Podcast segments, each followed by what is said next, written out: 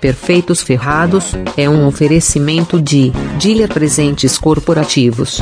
www.dealer.com.br Dealer com dois L's. E aí, galera? Como é que vocês estão? Perfeitos ferrados na área. Hoje, por motivo de agenda, o Pedro não está comigo. Ele tinha um compromisso no interior e eu tinha o aniversário da minha irmã. Então a gente teve que se dividir e essa semana não conseguimos gravar de novo juntos. Mas eu trouxe um tema bem legal aqui para vocês. Esse tempo frio deixa a gente meio gripada, tô com uma voz meio estranha. Mas o tema de hoje é muito legal, muito legal. E para quem vai casar, pode até usar esse tema no seu, na sua festa, no seu casamento, que é tradições em, em casamentos em diferentes países. Então são as tradições é, no casamento em outros países. É... Antes de começar a falar nosso bordão aqui, se você é um ferrado igual a gente, ouça o programa. Mas se venceu na vida, vai se divertir também. Lembrando que você é o espermatozoide vencedor. E... Bom, é isso aí, galera. Então, Isis. Bom, vamos começar pela Rússia. A Rússia tá num momento bem é complicado, bem delicado, né? por conta da guerra na Ucrânia, eles invadiram a Ucrânia porque a Ucrânia quis fazer um, um acordo, né, com a OTAN e tal. E por causa disso, a Rússia se sentiu ameaçada, resolveu atacar o país. É uma situação muito triste, sabe? É, para os russos também. Porque eu tenho certeza que uma grande parte da população eu acho que não está de acordo com isso. Não é possível em pleno século XXI ainda existir guerra, gente. Eu fico. E várias outras guerras menores que a gente não fica sabendo, que não vai à mídia, né?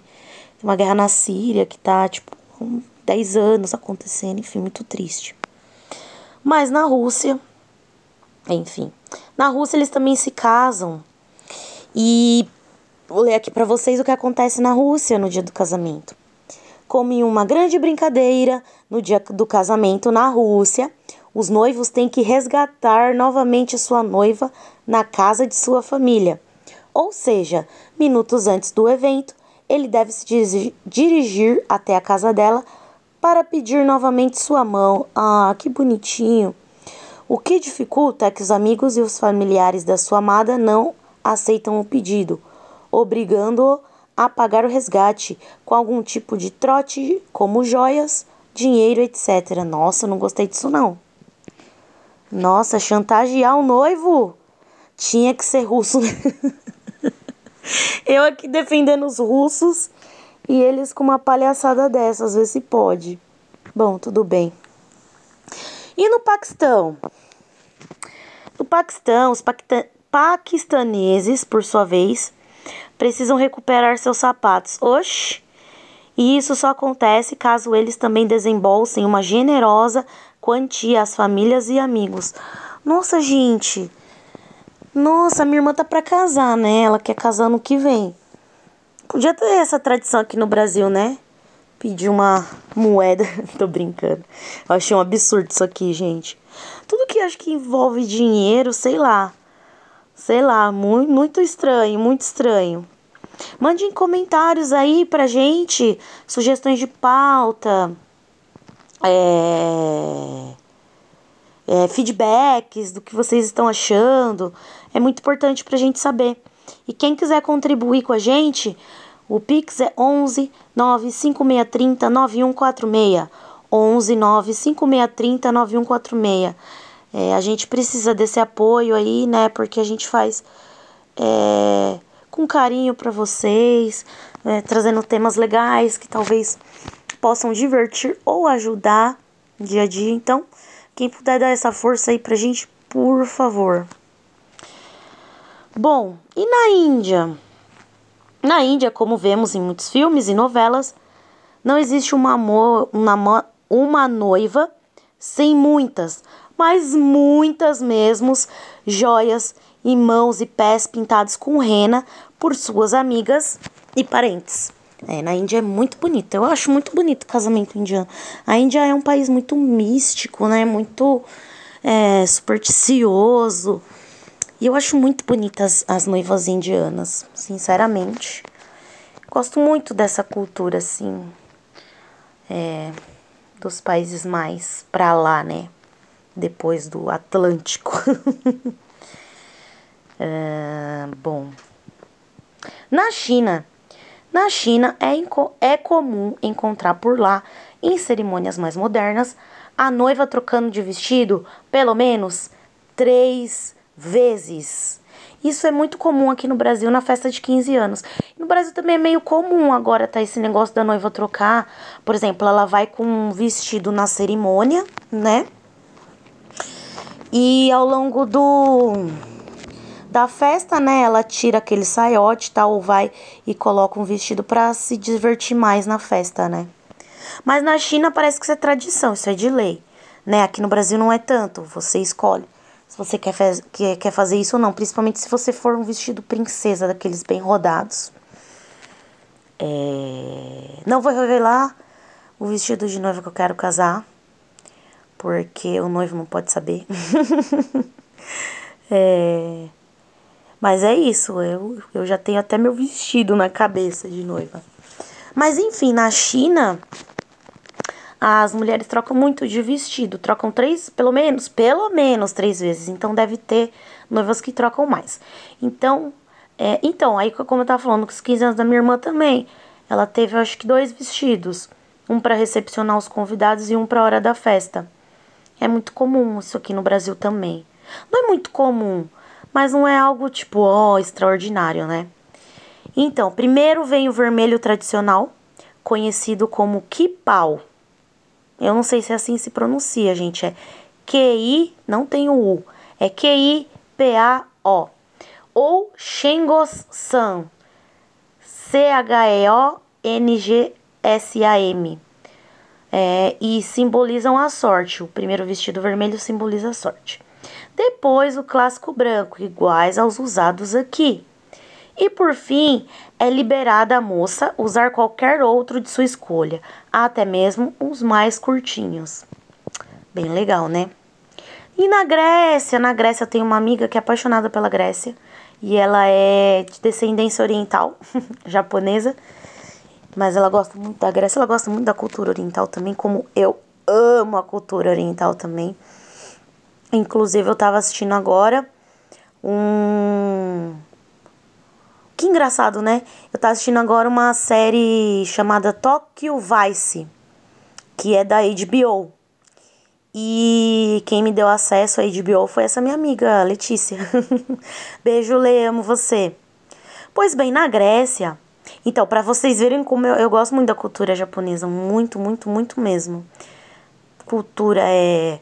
Eu faço origamis, eu amo origamis, eu eu gosto de comida japonesa, eu gosto da, da cultura mesmo deles em si, né? Do, da educação que eles têm. Ah, mas como tudo no mundo tem seus prós e contras, eu sou muito contra o machismo que tem lá, né? Tava vendo até na série isso. O cara liga lá no jornal e ele fala assim, e o cara, e é uma série que se passa assim, um, o cara dos Estados Unidos vai trabalhar como jornalista no Japão porque ele quer sair de perto da família, enfim. Aí o cara atende o telefone e um japonês fala: é, Eu tô falando com o Gaijin. Gaijin, é Gaijin que fala, eu acho, mas é com J que se escreve, né? Me chama seu superior. Aí chamou a superiora dele e era uma mulher. Aí ele falou assim: Eu não acredito que é uma mulher. Eu não posso falar com um funcionário de verdade aí que seja homem e tipo japonês e tal. Aí a mulher assim: "Não, não tem, só tem gajins e mulheres. Obrigada." E desligou o telefone. Achei aquilo maravilhoso. Não sei se é verdade, mas parece que até no Japão, não sei se é verdade, gente. Eu ouvi dizer que no Japão, é, se o homem está sentado, não, se uma mulher está sentada, a, por vezes é educado ela levantar e dar lugar a um homem. Não sei até que ponto isso é verdade, tá, gente? Eu ouvi dizer. Pesquisem aí e me, me falem. Bom, e a tradição do casamento na Grécia? A empolgação dos gregos quando se trata de casamento é algo, literalmente, de outro continente. Não à toa, eles já começam a comemorar uns dois ou três dias antes do evento. Nossa, o Pedro ia odiar isso aí. Ele não gosta muito de festa. Em uma festa chamada Crevate, na sua nova casa, onde os convidados colocam dinheiro e crianças na cama para trazer prosperidade e fertilidade ao novo casal. Mas o auge mesmo é a classe a clássica quebra dos pratos no fim da festa, isso é legal, mas é perigoso. Com o intuito de trazer também sorte e prosperidade aos recém-casados, ao som de uma música folclórica tradicional. Legal, hein? E na Polônia? Casamento de polonês não é para qualquer um. Assim como os gregos, as comemorações duram dias e dias entre cerimônia, rituais e festa principal. Isso porque eles seguem a tradição de antigamente, que incentivava o povo a estender momentos de alegria depois de terem sofrido tanto durante as guerras. Nossa, que interessante! Entre as guerras e tal, eles querem comemorar muito, muito, muito, muito a vida. Bem interessante.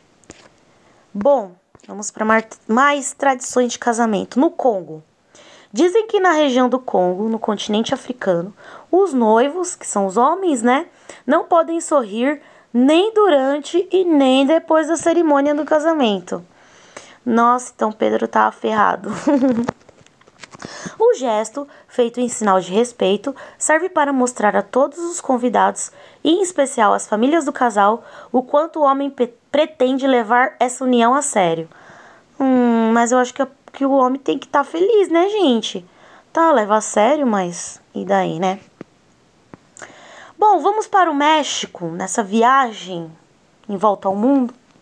Vamos voltar aqui para América, para América do Norte, no México. O México, país de maioria católica e mundialmente conhecido pelas grandes festas e celebrações, como o Dia dos Mortos, uma das mais famosas em escala global, também tem suas particularidades quando o assunto é casamento. Lá, a noiva costuma carregar dois buquês ao entrar na igreja. Um deles é o convencional dela própria. Já o segundo deve ser oferecido a Nossa Senhora de Guadalupe, junto de uma oração ao final da cerimônia. Eu achei isso muito, muito, muito lindo. Inclusive, a minha avó fez isso uma vez. Porque aqui no Brasil também é comum a noiva ter dois buquês. Só que ela faz, ela entra com um na igreja e guarda, né, pra ela. Né? Eu conheci até uma pessoa que emoldurou o buquê e tal. E o outro ela usa para jogar. para jogar para trás, para aquela tradição que quem pegar o buquê vai ser a próxima a casar e tudo mais. Então aqui no Brasil tem essa tradição de dois buquês, mas essa tradição de colocar flores no pé de Nossa Senhora também é muito, não necessariamente o buquê, mas colocar flores nos pés de Nossa Senhora é uma tradição muito brasileira também. E minha avó inclusive pediu o buquê de uma tia minha uma vez para fazer isso. Ela queria colocar o buquê nos pés de Nossa Senhora. Eu acho isso muito lindo. Inclusive, eu quero fazer um dia, se eu tiver a possibilidade, se eu conseguir casar na igreja. Porque, gente, casar tá muito caro. E não é todo mundo que quer casar também, que acredita na mesma, né? Então. Mas se eu tiver oportunidade de casar na igreja, eu quero fazer isso sim. Acho muito, muito bonitinho, né? Você oferecer o seu buquê assim pra uma entidade, né, religiosa, né? Vamos supor assim, né? Sei lá, não sei se esse é o termo correto de se dizer, é oferecer Nossa Senhora, mas eu acho muito lindo. E, bom, e sabe-se também que no México, né, o noivo deve oferecer 13 moedas de ouro à futura esposa. E eu gostei, de modo que cada uma delas sirva para representar fidelidade. Ai, meu Deus, que coisa linda! Simbolizando a figura de Jesus e de seus doze discípulos. Meu Deus do céu! Que coisa linda, que coisa. Eu amei esse casamento do, do México, gente. Amei, amei, amei. Gostei bastante. O México se aproxima muito da gente, né? É muito perto, a cultura é muito parecida, né? Bom, vamos para a França. Voamos para a Europa agora. Quem já ouviu falar em croquembush? Croquembush, eu nunca sei, eu não sei o que é isso não. Pois sabe que esse é o nome dado ao tradicional bolo de casamento francês, que não é bem um bolo, mas uma torre estrategicamente posicionada na mesa dos noivos ou noivas. A receita original, criada pelo chefe Marie-Antoine Caramel, conhecido por ser o fundador da culinária francesa clássica, leva um amontoado de profiteroles com recheio de creme de confeiteiro e cobertura de caramelo. Mas hoje já existem versões feitas de macarons, carolinas e as mais diferentes coberturas, como de chocolate e amêndoas. Ah, legal. Então na França eles não usam bolo de casamento, eles usam esse croquembouche. Muito bom, muito bom. Aí tem a foto aqui do croquembouche. Gente, vocês já viram aquele comercial? Olhando a foto aqui, na hora me veio na cabeça que eu quero muito fazer uma festa um dia e fazer isso. Vocês já viram o comercial da Ferreiro Rocher? Que o cara empilha um monte de Ferreiro Rocher assim na mesa de. É isso, croquembuche, pelo que eu tô vendo aqui. São várias bolinhas empilhadas assim em forma de torre. Fica parecendo uma árvore de Natal, sabe? É um triângulo, mas não é um triângulo geometricamente. Eu não sei como fala essa figura. Mas é empilhado um em cima do outro e, meu, parece que esse negócio de Ferreiro Rocher. Outra coisa que eu quero, fazer uma festa ainda do Ferreiro Rocher. Muito bom. Dá um Google aí quem quer saber o que é o Croquembush. É, se pronuncia C-R-O-Q-U-E-M B-O-U-C-H-E-S. Croquembushes. Muito bom. Voltamos aqui para a América e para a América do Sul, do ladinho aqui, Colômbia. As mulheres, não sei como é que tá agora, mas dizem, será que é Colômbia ou Venezuela? Não, vou falar besteira aqui. Mas é um desses dois países que tem as mulheres mais bonitas do mundo, assim, no sentido de que foram as que mais vezes ganharam o Miss Universo. Bom, vamos aqui na Colômbia, na tradição colombiana para casar. São duas as principais tradições mais conhecidas da Colômbia. A primeira delas consiste em prender uma moeda na barra do vestido da noiva, gesto que serve para atrair fortuna ao casal. Já a segunda é uma espécie de regrinha dos casamentos, para não ser quebrada. Por lá, as noivas não devem usar acessórios de pérolas. Nossa, que interessante! No dia do sim, já que a tradição afirma que o material remete às lágrimas e, consequentemente, à tristeza. Nossa, e pérola é uma coisa tão tradicional em noiva. Caramba, é legal ver isso aqui porque se um dia eu for casar, eu não vou usar pérola. Nunca. Never. Interessante, né? E na Alemanha? Vamos ver aqui na Alemanha.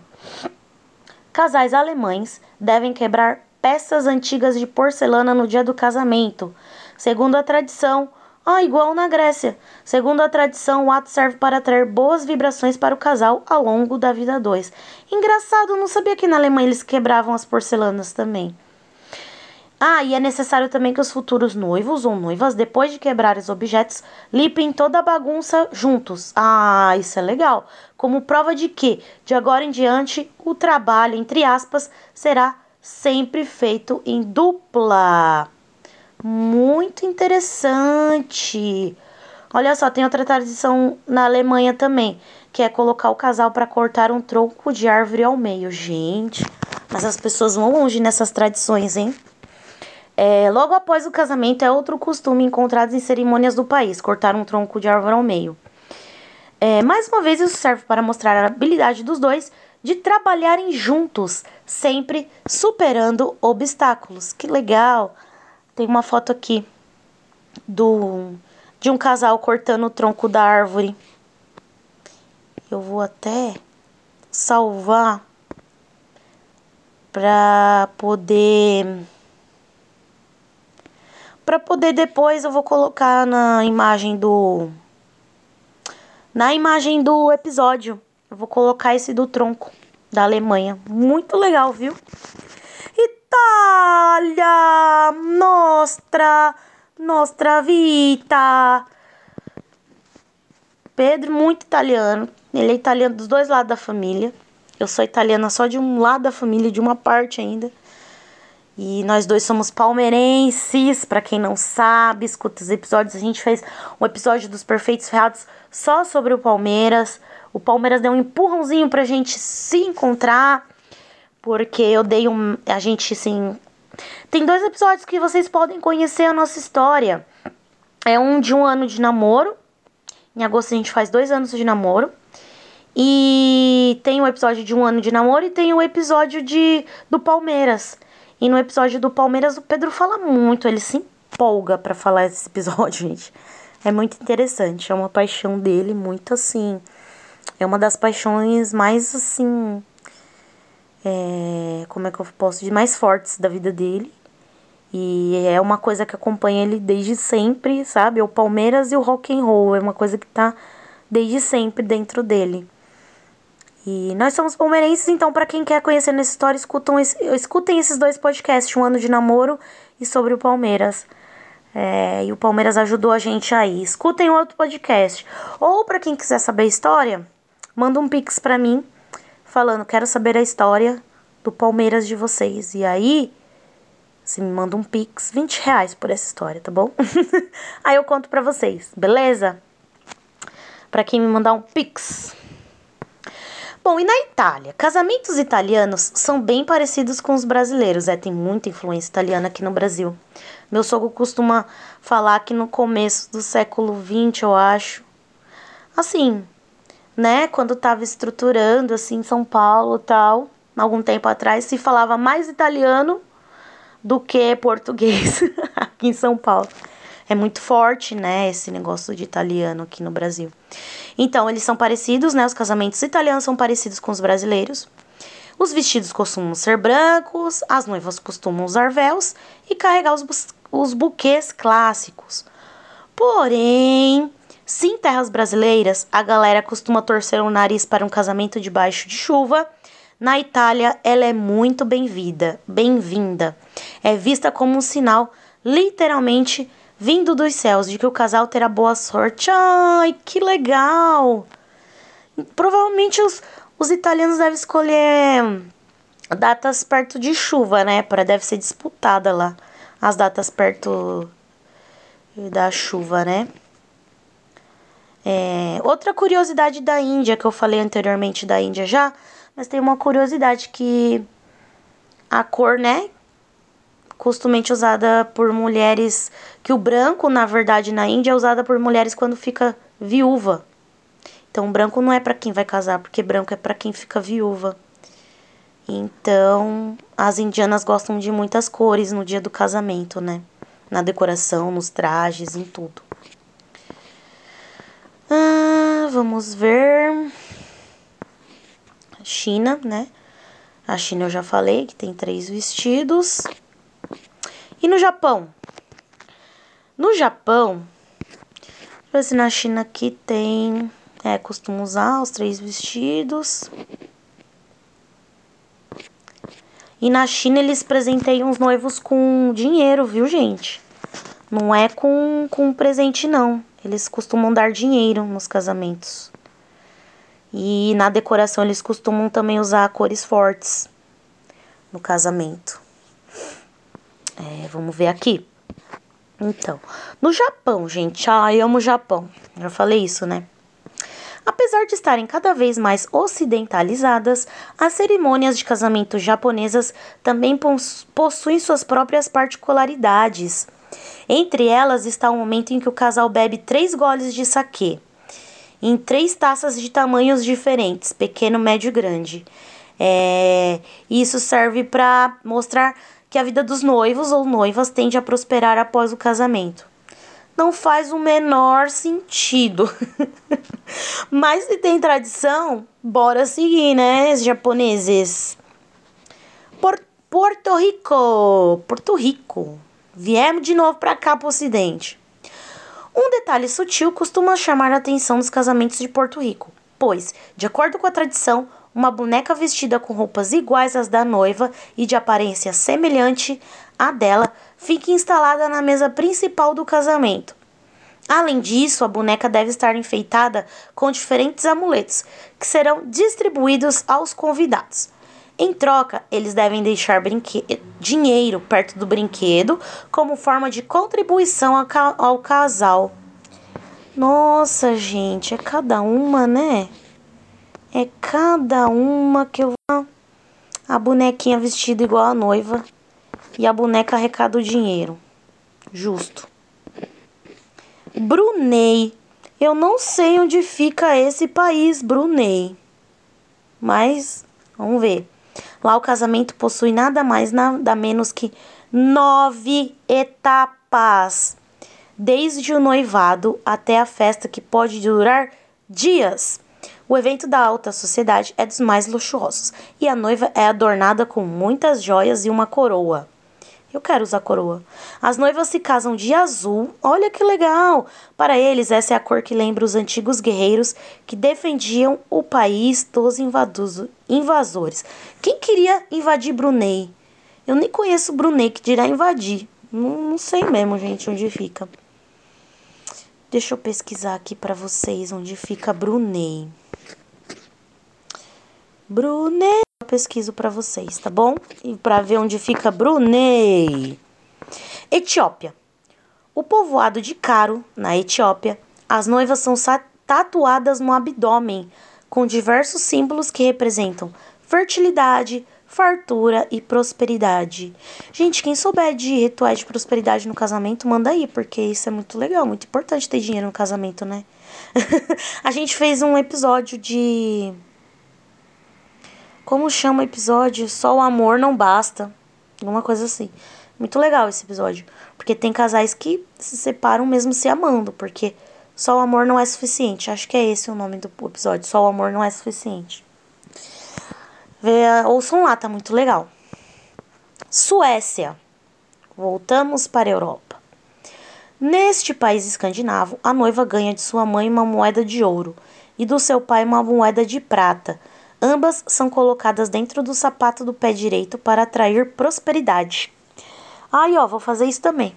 Segundo outra tradição ancestral do país, a noiva que não recebia dois, mas três anéis de ouro de seu futuro marido. Nossa! Ela recebe três anéis e não dois. É, um deles era para o seu noivado, outro no dia do seu casamento e o terceiro para a gravidez. Ah, se essa moda pega por aqui. Mas é interessante isso. Minha mãe tá falando disso ontem mesmo para uma amiga minha. Quando ela ficou grávida de mim, meu pai deu um anel de ouro para ela. E ela tem esse anel até hoje. Muito bonitinho. Quênia. Quênia. O povo Swahili banha suas noivas em óleo, óleos de sândalo e fazem tatuagem de rena nos seus pés e mãos para atrair a boa sorte e a felicidade no casamento. Eu tô vendo outro aqui, um outro artigo, e diz que na Itália, é... olha só, a, a noiva tem que usar um acessório verde para trazer sorte na vida. Muito na nova vida. Interessante. E também tem uma crença que eles não devem se casar nem sair de lua de, de mel numa sexta ou terça, porque dá má sorte. Vai entender, né? Outra tradição mexicana na, no casamento. A noiva ela costura três fitas, uma amarela, uma azul e outra vermelha, na sua lingerie, para atrair dinheiro, saúde e paixão. Hum, amarela, azul e vermelha. Além disso, o sacerdote o sacerdote envolve um laço, um grande rosário, uma corda ou uma faixa de flores, formando um oito ao redor do pescoço do casal. Ai, eu adoro as tradições mexicanas e eu estou descobrindo isso agora. E o oito, né, representa a unidade, né, unidade eterna, né, que é o, o símbolo da eternidade, é o número oito. Cara, que coisa linda você. Para quem não sabe o rosário, eu vou explicar o rosário aqui. O rosário é composto por terços. Tem o terço normal, né? Um terço. Por que chama terço? Porque é um terço do rosário. Então a oração do rosário é maior que a do terço. Então é formada por. Antes era três terços. Aí o Papa, eu não sei se foi o Papa Bento ou se foi o Papa João Paulo. colocou mais um mistério. Aí ficou quatro terços. Só que habituou-se falar terço. Então, rosário é composto de quatro terços daqueles que vocês conhecem. Então, é enorme, né? Achei muito linda essa. Nossa, eu achei muito linda as tradições mexicanas, gente. Um beijo pros mexicanos, amei. Em Porto, Portugal, a terra do Abel Ferreira. Amo você, Abel Ferreira. O, o meu. Nossa, eu ia falar noivo, eu tô falando tanto de noivo e noiva aqui. Meu namorado ama você, Abel. Acho que ele ama mais você do que eu, meu Abel. Abel, fui mostrar o livro, ganhei o livro do Abel de aniversário. Do Pedro me deu. E fui mostrar pra minha mãe, minha mãe, nossa, que gato. o Abel, gente, o Abel é um homem perfeito, né? Vamos falar, vamos falar a verdade. Para quem não sabe, o Abel Ferreira, Abel Freira, português, ele é técnico do Palmeiras. Gente, dá um Google nele. As coisas que ele fala, o valor que ele dá para a família, o valor que ele dá para o trabalho dele. Ele é um cara culto, que ele lê, lê muitos livros, procura saber as melhores estratégias. É por isso que o Palmeiras está voando, sabe? Ele é um cara assim excepcional, assim, excepcional. E lindo. ah, então, Portugal, vamos para tradições portuguesas. Antes de irem cortando a gravata, como no Brasil, a noiva passa o sapato do pé direito aos convidados para arrecadar dinheiro de uma forma bem divertida. Ah, no Brasil essa tradição já chegou da noiva também passar o sapatinho.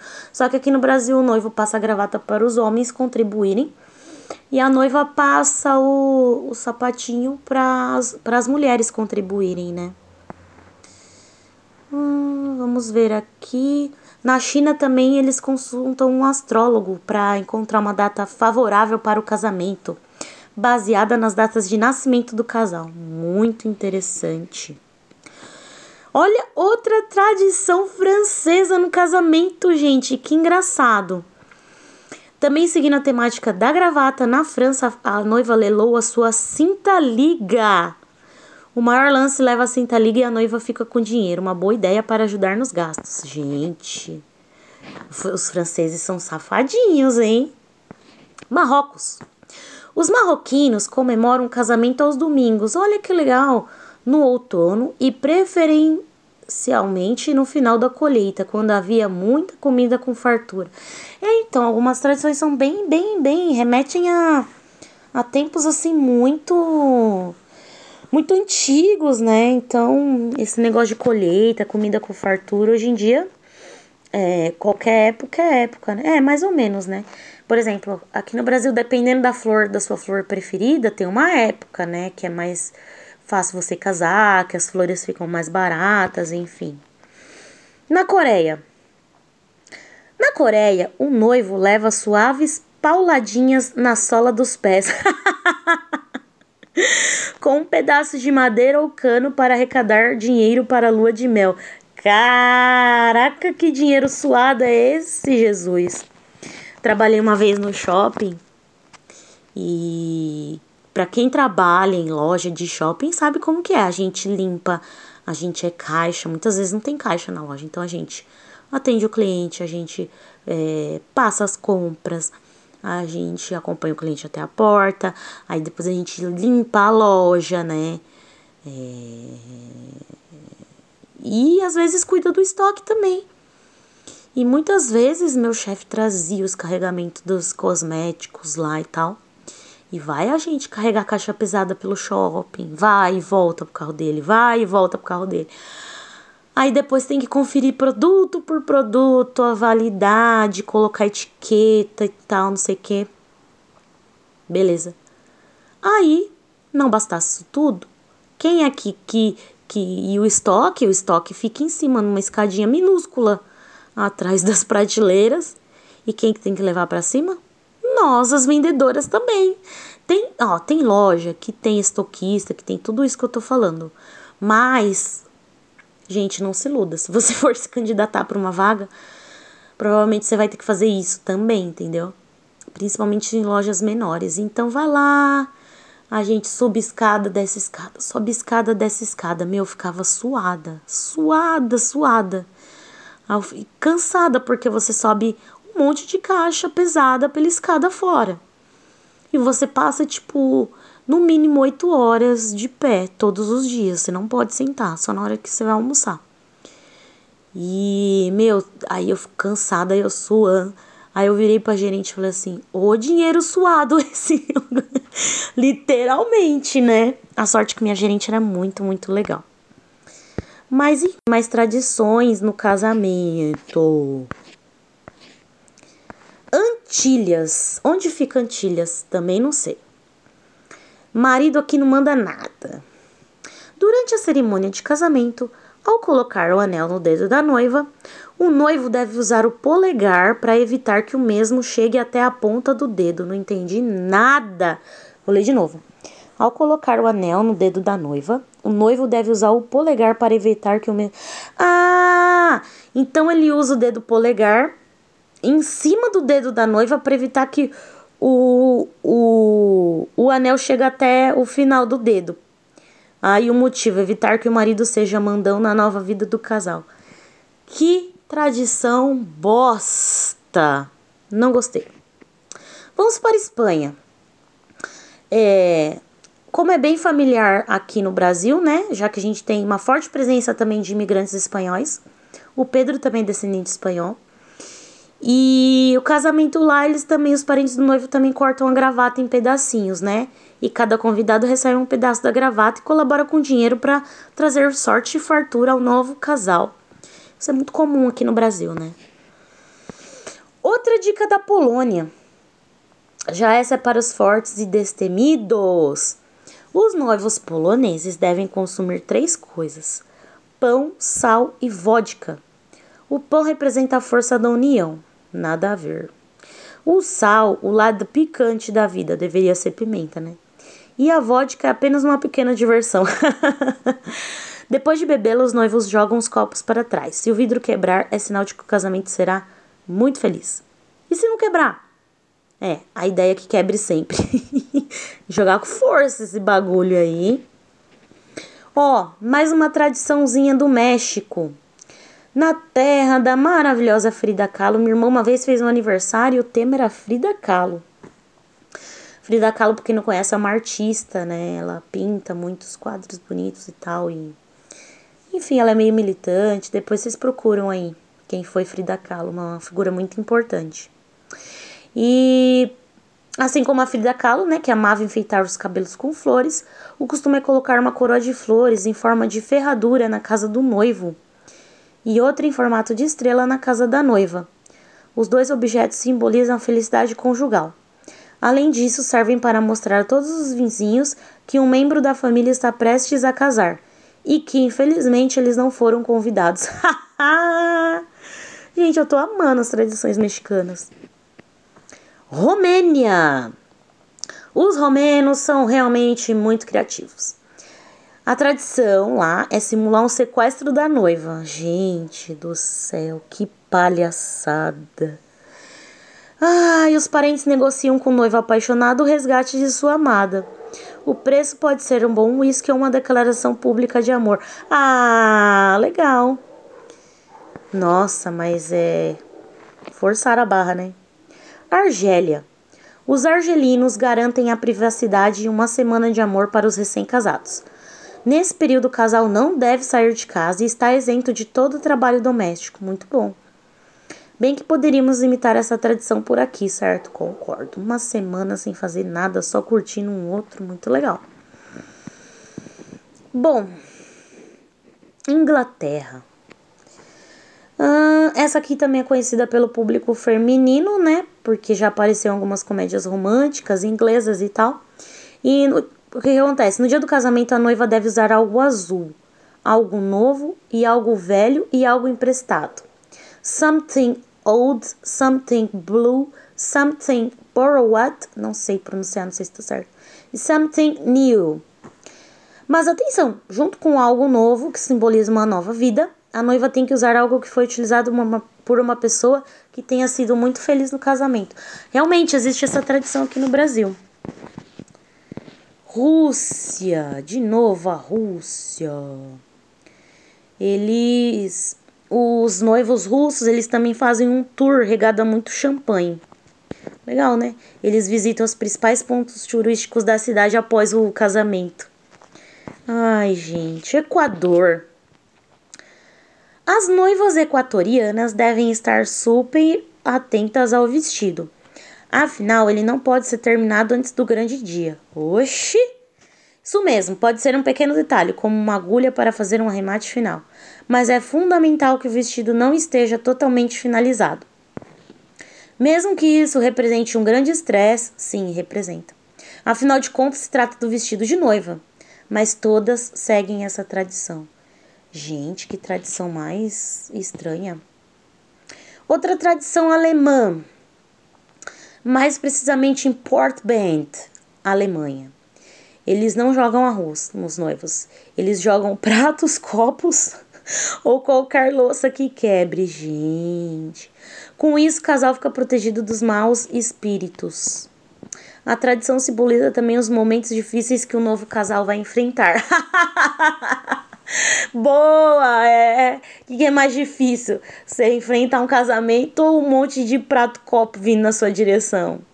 Legal, legal e ajuda a lembrar os que a partir do casamento devem estar sempre unidos. Vale quebrar tudo, menos o povo viaja na maionese, né? Vamos combinar que.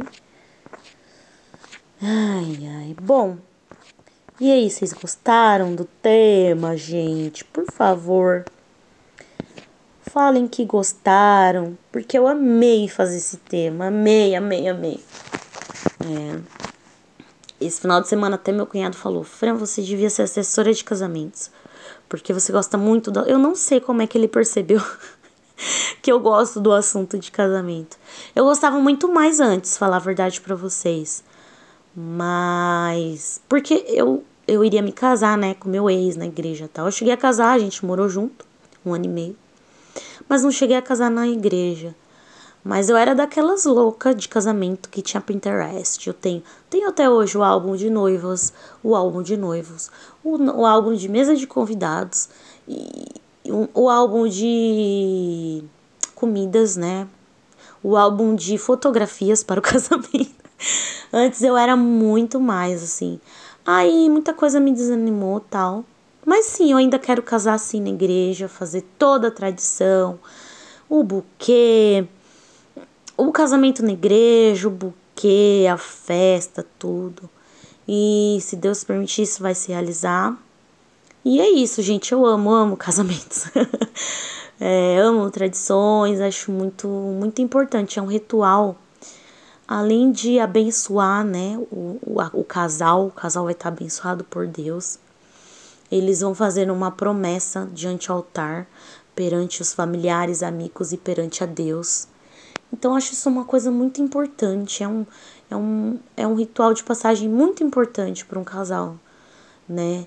E tá certo que muita gente não tem condição tal, mas assim, quem tiver condição, faça. Quem não tiver condição, junta um dinheiro, convida menos pessoas, mais fácil. Eu acho que isso é muito importante para o relacionamento, assim. É...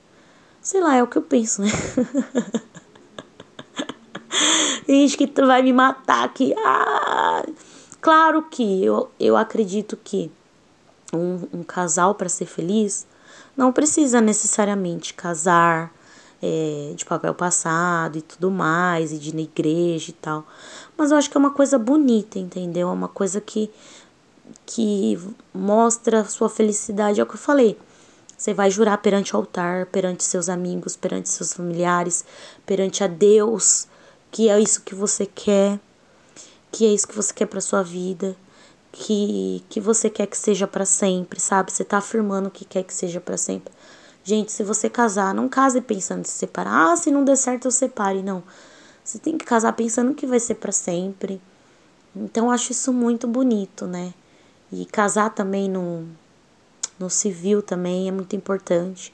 A Letícia, minha amiga, beijo Letícia, ela falava, né, que antes da gente respeitar as leis de Deus, a gente tem que respeitar as, a lei, as, as leis dos homens. Então é importante também casar, né, no civil. E, gente, imagina você ter você ter uma bênção divina para viver com você tá afirmando ali a sua vocação, né? Se você tem uma vocação de ser mãe, você tem a vocação de ser esposa, de ser marido, de ser pai, e, e Deus vai te abençoar ao longo dessa jornada, né, de vida. É uma coisa muito bonita, gente. Se for parar pra pensar, é uma coisa muito, muito significativa, muito profunda. Vai além de festa, de, de padrinhos tal. É... Para quem sabe, padrinhos de casamento são pessoas que estão ali para ajudar o casal, né? O padrinho tem essa função, não é dar presente, não é, ai, gosto dessa pessoa. Mas acima de tudo, o padrinho serve para para poder ajudar o casal durante o casamento, não só na festa, ao longo da jornada. Porque é muito difícil casar assim, é, se manter casado, né? Então, os padrinhos exercem essa função de apoiar o casal ao longo dessa jornada. Então, escolham bem esses padrinhos, pessoas que você confia, pessoas que gostam de você, que vão gostar do seu marido, para te dar bons conselhos. Eu fiz aqui um podcast todinho sobre o filme A Prova de Fogo. E o nome do podcast é. Ai, ai, ai, como é o nome do podcast? É Desafio do Amor. Porque dentro desse filme eles fazem, né? O Caleb faz o desafio do amor, que ele tá num casamento com a esposa dele. É um filme evangélico, sim. Eu sou de berço cristão, sou de berço católico, mas agora eu tô simpatizando mais com o kardecismo, mas são valores cristãos, né? Então é um filme evangélico, mas que é muito importante para entender o sentido e o valor de um casamento, né? E algo profundo, é algo de Deus mesmo, né? É algo bíblico, é algo que é muito legal você dividir a vida com uma pessoa. É uma das coisas mais mais, como é que eu, não é importante a palavra. É desafiadora, mas é uma das coisas mais deliciosas da vida, assim, sabe? Você ter um companheiro de vida mesmo, né? É, Bom, é isso, galera. para quem tiver oportunidade, casem, sejam felizes, não espera. É, é o que eu sempre falo, né? Eu tenho um primo que ele se casou em um ano, ele conheceu a, a, o Yunis, beijo Yunis. Não sei se. No começo ele ouvia meus podcasts, não sei se ele ainda tá ouvindo. Mas eu lembro até hoje que ele falou assim pra mim. Ah, eu ainda tava namorando meu ex. Aí ele, ah, porque eu vou casar, é o que eu quero. Ele tinha certeza que era o que ele queria. Tá casado até hoje, né? É, é, em um ano, ele preparou todo o casamento dele. Ele conheceu ela, eles, eles são evangélicos. Ele conheceu ela a partir do momento que começaram a namorar, já começaram a planejar o casamento. E em um ano eles se casaram. E ele falou isso pra mim. Aí eu falei, ah não dá para casar e tal, porque, né, vai muito dinheiro. Ele falou assim: não, sempre dá, sempre dá. Sabe aquela pessoa, aquela animação, tipo, eu quero, eu vou fazer de tudo. Eu achei isso tão bonito, achei tão bonito. Ele, não, dá sim. Os seus pais, eu tenho certeza que vão te ajudar. Ele conhece meus. Realmente, meu pai e minha mãe são pessoas maravilhosas, né? Eles vão te ajudar, olha o que, que eu tô fazendo. Aí ele começou a contar, ele fez os enfeites de mesa ele estava economizando no buffet e não sei o que. Aí começou a falar as coisas que ele estava fazendo e tal. E aí mandou uma foto do enfeitinho de mesa dele, né? Que ele fez com barbante, assim, uma dedicação. Aí depois minha prima falou que, tipo, ele economizou, ele não comprava uma meia para ele, para ele poder casar, sabe? É, tudo na vida é um sacrifício, né? A gente tem que fazer um sacrifício para para poder se realizar, né? É, por mais que o pessoal fala, ah, porque é a lei da atração, você não pode pensar que tudo vem difícil e tal.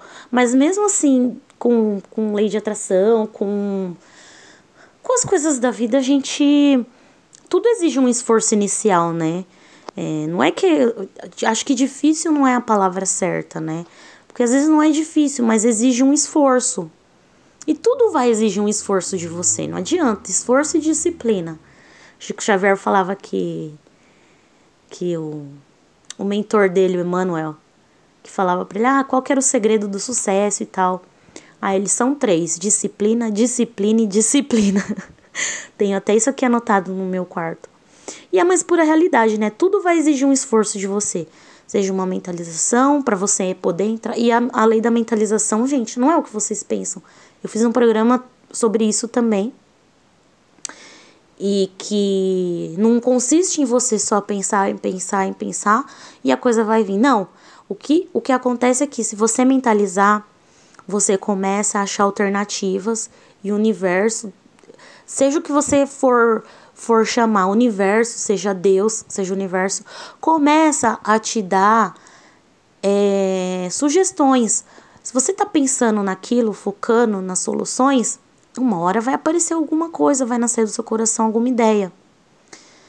Então, então é isso, gente. Tudo exige um esforço. Se você acha que a pessoa vale a pena, faça um esforço para ficar com ela. e é isso, galera. Um grande beijo para vocês. Sejam felizes no seu casamento, no seu namoro. Lutem para dar certo. E se não der certo também, o namoro é para isso, é para se conhecer.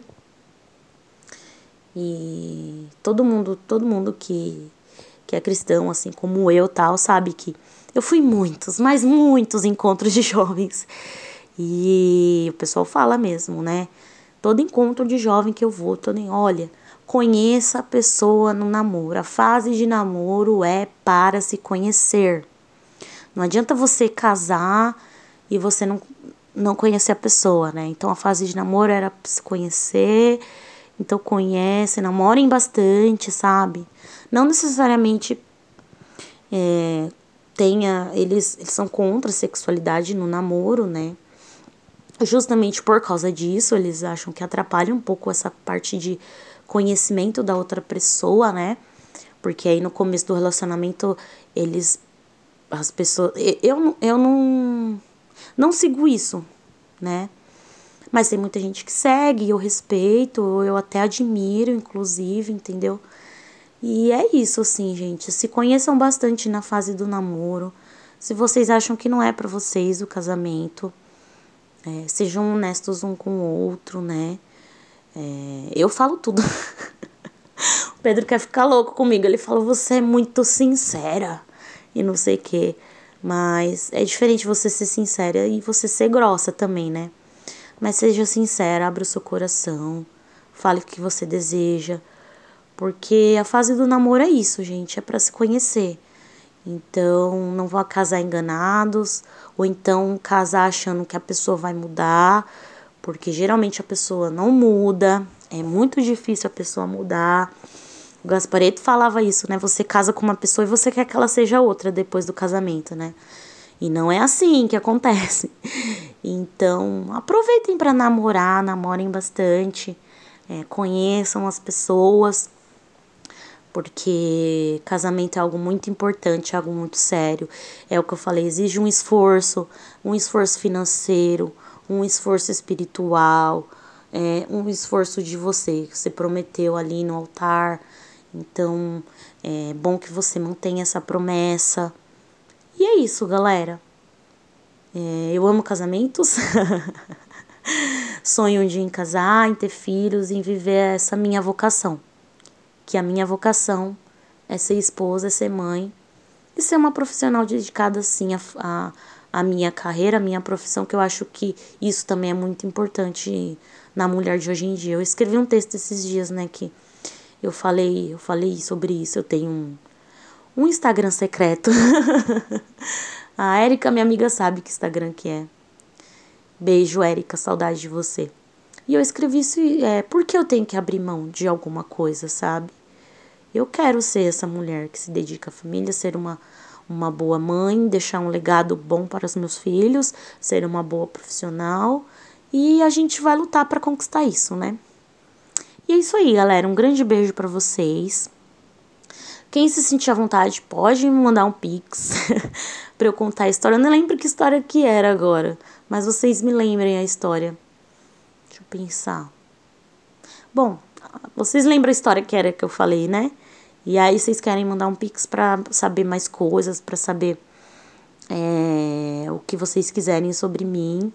Vocês mandem um pix aí pra mim, 11 9 5630 9146. 11 9 5630 9146. E dessa forma vocês podem é, apoiar o canal. Às vezes vocês não querem saber de história nenhuma, mas quer apoiar o canal. Ou então conhecer alguma história minha, alguma coisa obscura. Aí vocês me mandam um pix e eu conto o que vocês querem que eu conte. Tá bom? Um grande beijo para vocês. Fiquem com Deus. Espero que o próximo podcast Pedro esteja aqui com a gente, porque ele acrescenta muito. Ele ia zoar, eu não consigo zoar igual ele zoa. Eu sou muito zoeira, eu sou muito engraçada, assim, fora do podcast. Mas quando eu tô fazendo assim, eu tento, eu acho que eu coloco muito meu lado profissional formal, né? Pra fora, e ele é mais informal, assim, então ele acrescenta muito na minha vida e no podcast, né? Óbvio. Então espero que ele esteja aqui com a gente no próximo. Um beijo, meu amor. Um beijo, galera. Fiquem com Deus, namorem, casem. Se quiserem ficar os teres, fique. E é isso aí. Beijão, tchau. Distribuição podcastmais.com.br